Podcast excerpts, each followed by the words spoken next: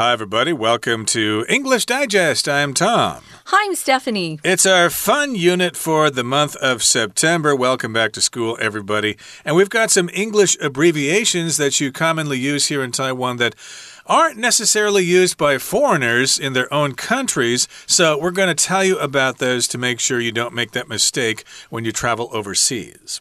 One of these we do use, although we'll say the full uh, term cost performance ratio. We won't say CP usually. Um, we do have some other abbreviations when you're talking about economics or economics. But with CP, you'll usually hear people say uh, CP or CPI, which is not the same. So just know uh, that uh, sometimes your abbreviations aren't the ones we actually use in mm. English. And some of these, Tom and I were uh, talking about one in particular, PK, which is very different. Mm. Um, we don't have anything like this in America. So uh, we're going to be talking about some abbreviations that use alphabet letters, I think you could say, but aren't necessarily from English or the English language. Sometimes they're just from Chinese and you're uh, using letters. Exactly, right. So we're going to mention some of those and we mm -hmm. may think of some in passing as we get through the lesson for today. So let's dive right into this. Let's read through the entire contents of our lesson right now and then we'll be, be back to discuss it.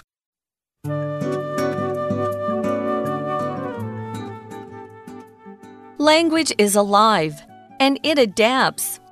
It not only evolves over time, but also absorbs words from other cultures. Taiwan has done this with the English language by adding a few English based abbreviations of its own to Chinese.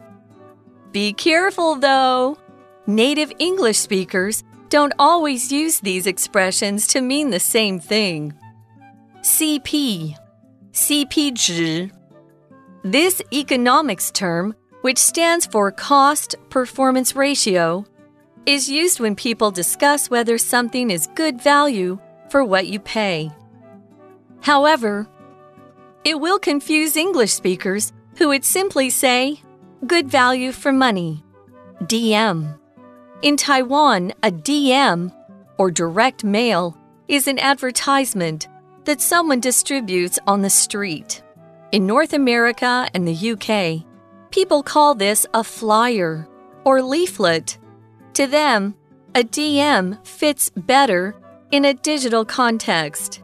It's a direct or private message on a social media service and can be either a noun or a verb.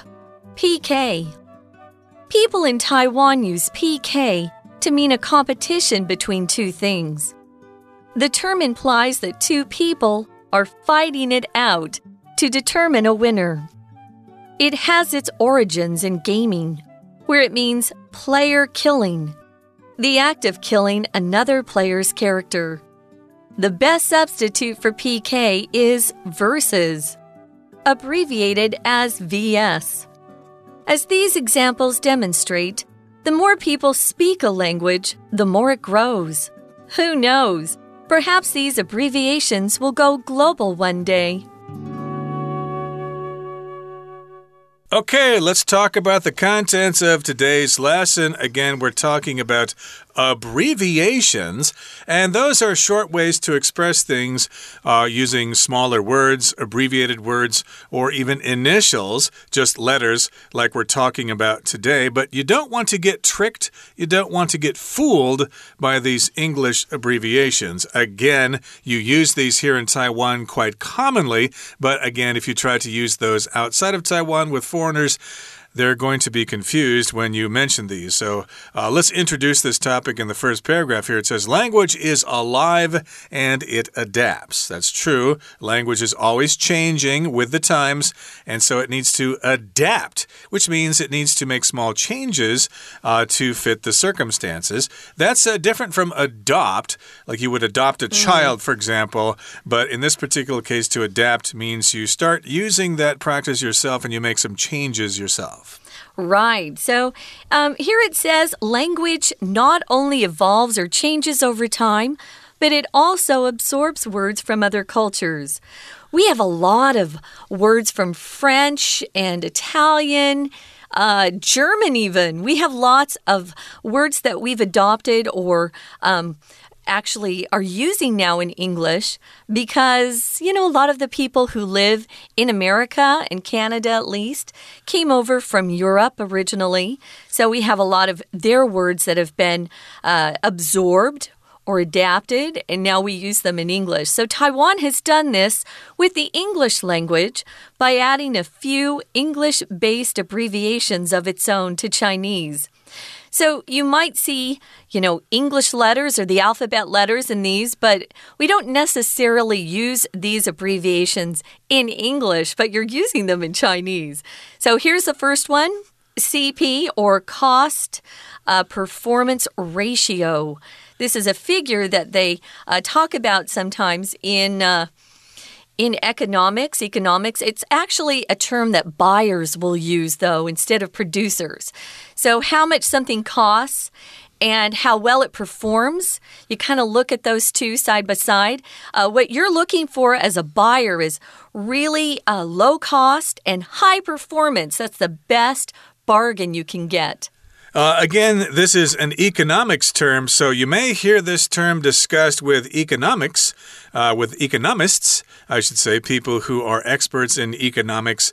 And again, that has to do with the, you know, uh, money, how it works through society. That's what economics is all about. And again, it, it stands for cost performance ratio, and they use it when they discuss good value for what you pay. However, it will confuse English speakers who would simply say good value for money or good value for the money. You can say it that way as well. You could also say, oh, it was a good deal. Mm -hmm. uh, I paid a low uh, a low price for a good product, so yeah, I got a really good deal. And you wouldn't say people, you wouldn't hear people using the term CP at least in ordinary conversation. I'm imagining this term to be used in special circumstances when there's a discussion about economics going on amongst experts. Uh, here's another one I thought of when I, I read this particular paragraph was it's a good bang for your buck. I got a mm. good bang for my buck. Uh, buck just is another word for dollar, so money. Good bang is like, ooh, yay, bang, like great stuff, right? So you got a good bang for your buck. You didn't have to pay much, but wow, did you get a good product? Good bang for your buck or good bang for the buck? Uh, those are both okay. Uh, moving on to the next one is DM which we now use quite a bit in this world of social media platforms. Mm. Uh, someone on social media says to me, Hey, I'll DM you, um, or I sent you a DM. It just means a direct message.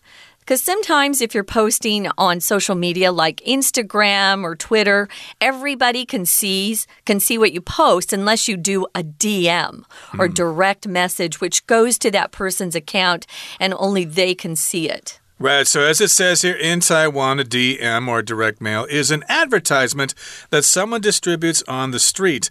So, an advertisement, of course, is information that some company will distribute to people in various means, either through TV, the internet, uh, newspapers, etc. Mm -hmm. uh, that's an advertisement. I think my teacher in sixth grade pronounced this word as advertisement.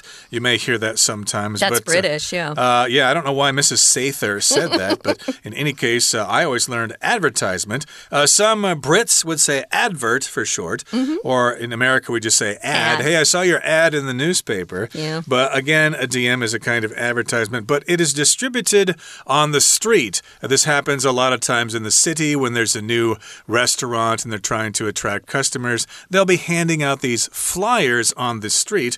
And uh, here in Taiwan, those are referred to as DMs, but we don't use that term in Western countries countries, at least not in the USA, we'll say a flyer. Oh, I saw your flyer, so I'd like to try to have your uh, your chicken leg biendong for lunch today.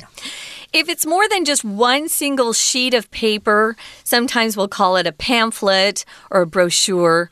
Uh, but usually, if you're on the street, they don't try to give you a ton of stuff. So, usually, it's just one single sheet, it's a flyer, leaflet. To them, it says here, a DM fits better in a digital context. To them is referring to foreigners, like Tom and me were foreigners. So if you fit in, it just means you um, are just right for that sort of situation. Uh, maybe you're looking for an appointment at the beauty salon, you want to get your hair cut, and you ask someone who answers the phone, Can you fit me in this afternoon? Do you have time to accommodate me? Um, so it does fit in a little better. For us, at least, if we're talking about a DM, um, as far as social media goes, that's how we're using DM these days. Right. So again, it's a direct message. Uh, it doesn't go through different channels. It goes straight to the intended recipient. So it's a direct message, and that would be seen uh, on a social media service uh, like Facebook posts or email or text messages and things like that.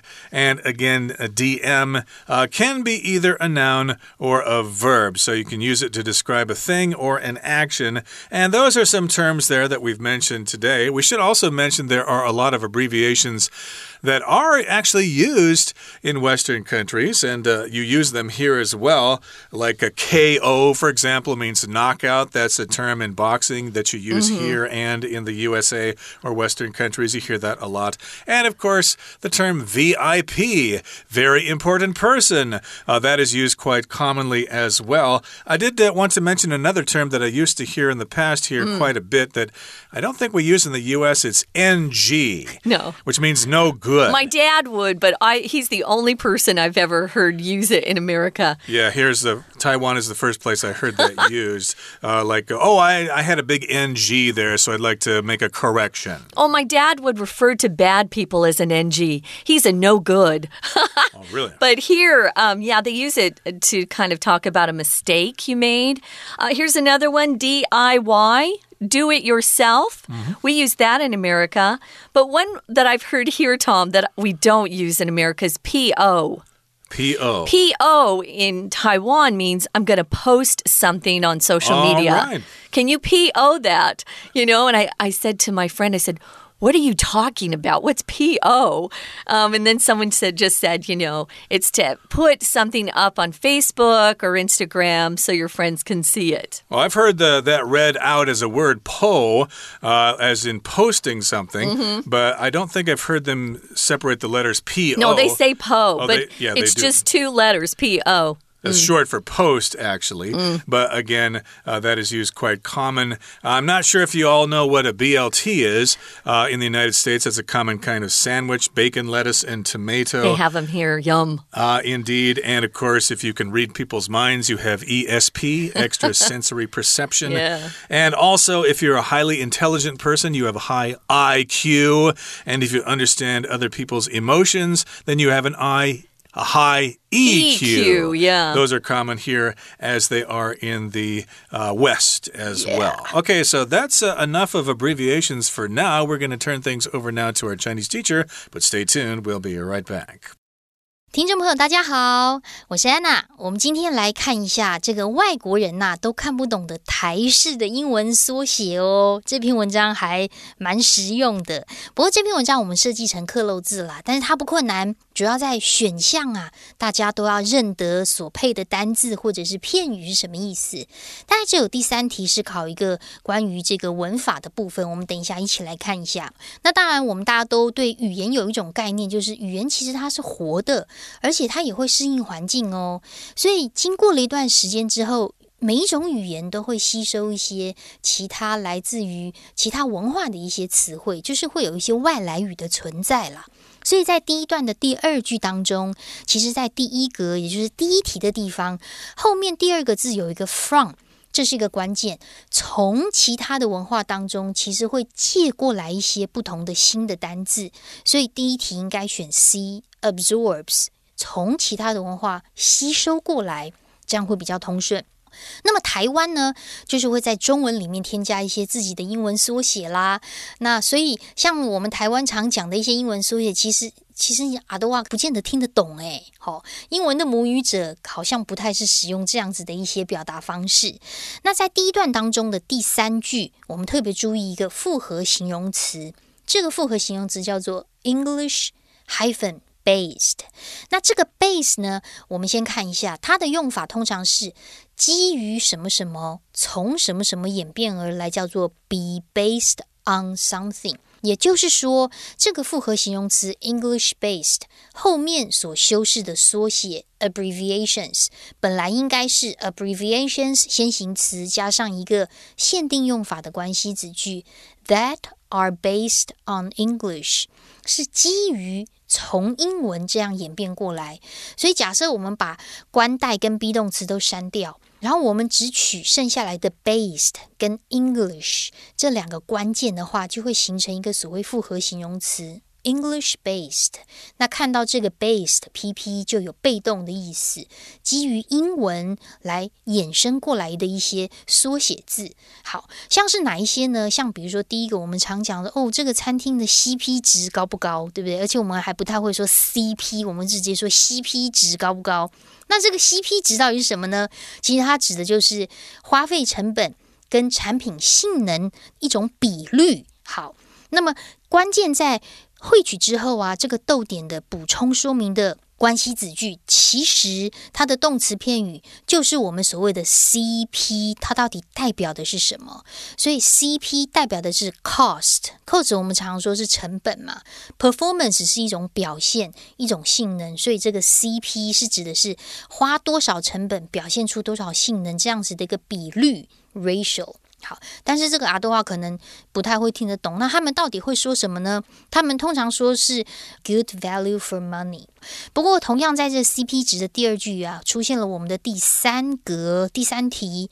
第三题之后啊，因为逗点之后，我们看到的是 who，which whom。很显然的，它是在考一个关系子句的概念。所以第三题前面的先行词。English speakers，我们先把它画起来。这 English speakers 是说英文的人。说英文的人怎样呢？我们先把关系子句左右挂号起来，从第三题到最后面的框框挂号起来。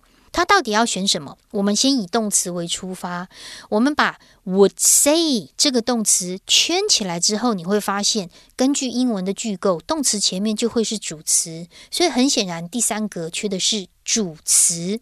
谁说？人说哪个人？逗点前面先行词，也就是说英文的这些人来说。所以我当然给他主词的 who，主词的 who。那还好，他刚好也只有一个逗点 who，所以呢，就自然而然我们就选了 A。它就是补充说明这些说英文的这个所谓的英文的使使用者呢，他们就直接是 good value for money。那我们台湾人就会说哦，CP 值很高。好。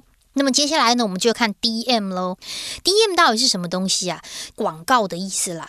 广告什么呢？就是在街上大家发的那些传单广告的意思。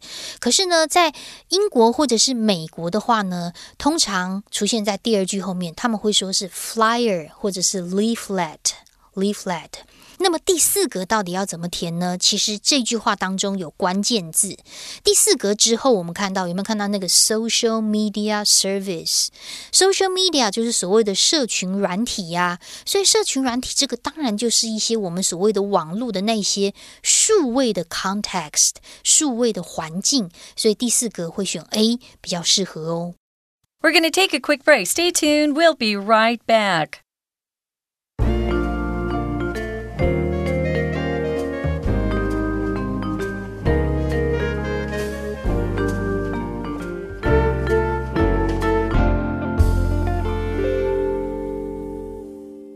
Welcome back, guys. We're talking about English abbreviations, and sometimes these English abbreviations only make sense if you're in Taiwan. So, some of these you need to be careful with. If you go abroad or if you're in America or even Canada, even the UK, uh, if you use some of these like you do here in Taiwan, uh, foreigners won't, understand what you're talking about. So, we did talk about some that we share in both languages, uh, things like DIY and uh, let's see, what some other things? DIY, ESP, IQ. Those we use in Taiwan and abroad, but some of these we do not. So we talked about CP or cost performance ratio, uh, CP You're definitely not going to hear anybody put a on the end of CP. Mm. So, and if you look up CP, um, there are lots of different definitions. So, if I were you and I was um, talking to a business person in America or in English, I would go ahead and say cost performance ratio. Um, that will be easier. We do have a CPI, but it's different. It's for manufacturers and how much it costs for you to produce something. This is actually a phrase we use for buyers. As a buyer, um, are you paying a low amount and getting a lot of value for that? Or is it you're paying a high amount and getting very low value? Or maybe you're buying something that has really low quality, but boy, the price was too high. Uh, you could say you didn't get a very good CP on that. So uh, be careful with that one. DM, Tom, what's that? DM, that's a good question. It means direct mail. Of course, that refers to flyers that are distributed on the street, but again, this term is only used in Taiwan and you don't really use it in other countries. Here, take this DM for a new restaurant. They're not going to know what the heck you're talking about. It's a flyer or a leaflet or a pamphlet or mm -hmm. something like that. And uh, we also talked about, well, we're going to talk about the term PK. So let's uh, get into that right now. PK. Uh, when I saw PK, The first thing I thought about is that referring to KO uh, in, in sort of a similar usage? Because mm. KO means to knock somebody out, mm -hmm. knock out. So does it mean to defeat somebody? But evidently not. Let's find out what PK is. People in Taiwan use PK to mean a competition between two things. And yes, indeed, before we began our lesson today, we had a, a brief conversation with Jerry, our uh, chief editor here, and he had to explain how this is used in Taiwan because I've never seen this before. I'm not an active gamer online, but uh, evidently this is used quite common among people who play video games. Yeah, do you know I was uh, uh, recording with someone today, an engineer who loves video games. Uh, that's what he spends most of his free time doing is playing games, and he has learned English. Uh, he plays with a group that includes Germans and French, and he said everyone has bad English, so they come up with their own definitions for things. I'm going to ask him about PK the next time I see him. Uh, he's a Minecraft player. Maybe some of you have heard of that game That's one I do know because my nephews uh, wanted to play Minecraft when I was in the States with them. So, what does PK mean, though? Um, it it is used to mean there's uh, two people or two groups competing against each other. Um, the term implies that two people are fighting it out to determine a winner. And often, when you're playing video games, you are trying to win. So it is a competition. If something implies something, it's a verb we use uh, when we say that we're not telling you directly and quite openly. Sometimes it's a little bit um, subtle, it's not so um, obvious what you're trying to say. So it implies or gives you this idea that two people are fighting it out. To fight it out just means. Um, you're fighting over something. Maybe you're using your fists to fight, um, and it's getting physical. And whoever beats the other person down to the ground, I guess they win. So you can fight something out or fight it out with someone. And they're trying to determine a winner. What's determine mean, Tom? Uh, to find out basically who the winner is. So, yes, if you don't know what something is, uh, you need to determine what it is. You need to figure out what the answer is. So, yeah, this will decide who the winner is, but they need to have a competition. They need to fight it out. And if they're they're involved in, say, uh, a fight, uh, you know, hand to hand combat or something like that, then that would be a fight to the death. Yeah. But uh, people don't die in video games. Well, their characters, characters do, do yeah. Their avatars or whatever will die, but they'll come back to life again. But uh, in this particular case, uh, these people are competing with each other, and they use the term PK to refer to two people fighting it out. And that will determine the winner. And if you win, you can go on to fight against other opponents. Now, it has its origins in gaming. I think we've said that. Uh, gaming here refers to um, video games, online games, where it actually means player killing. Uh, we've actually bolded the first letter of each of these words, PK, to show you where we get the abbreviation from. And it's actually the act of killing another player's character. Now, that's the origins, that's its original meaning, where it came from. But nowadays, it just means you're having a competition with someone. So, Tom, PK, me, um, we're going to. Uh, uh we're going to have a game and I'm going to win. I'm going to beat him. The best substitute, it says here for PK, if you're trying to explain what this means in English, you just kind of say, say, well, it kind of means verses. V E R S U S is verses. Um, and we often will abbreviate this just to VS or V even, um, especially in law. If you're in court, sometimes it'll just say V somebody else. So versus means you've got two people that are on opposing sides.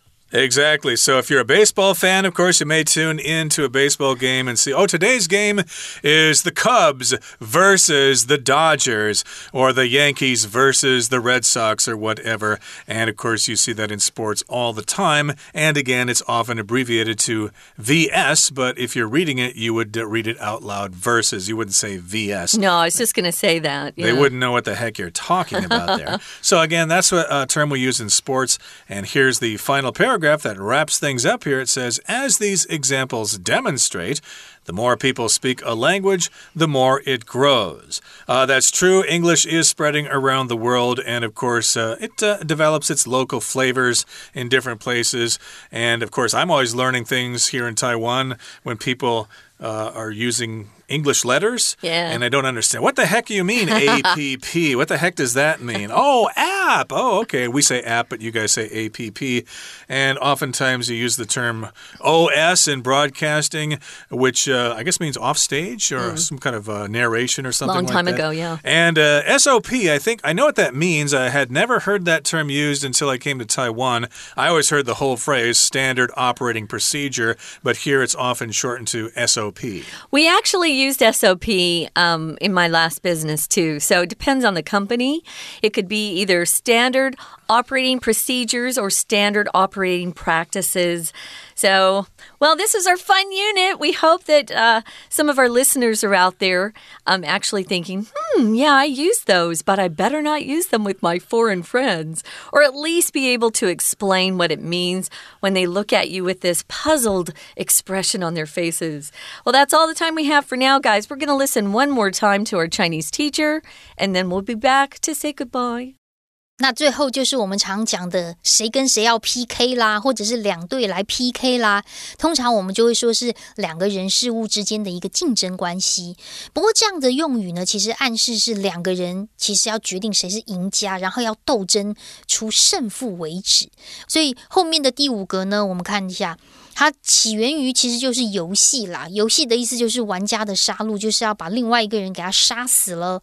那在英文当中到底怎么讲呢？其实，在英文当中通常用 versus，就是 vs 缩写点，所以最佳的一个 substitute 的替代的另外一个字是用 vs 是最好的。以上呢是我们今天的内容，还蛮有趣的哦。希望大家觉得这篇的 CP 值很高。我是安娜，我们下次见。Okay, that brings us to the end of our lesson for today. We hope you learned a thing or two about abbreviations, how they're used here in Taiwan, and how they're used overseas.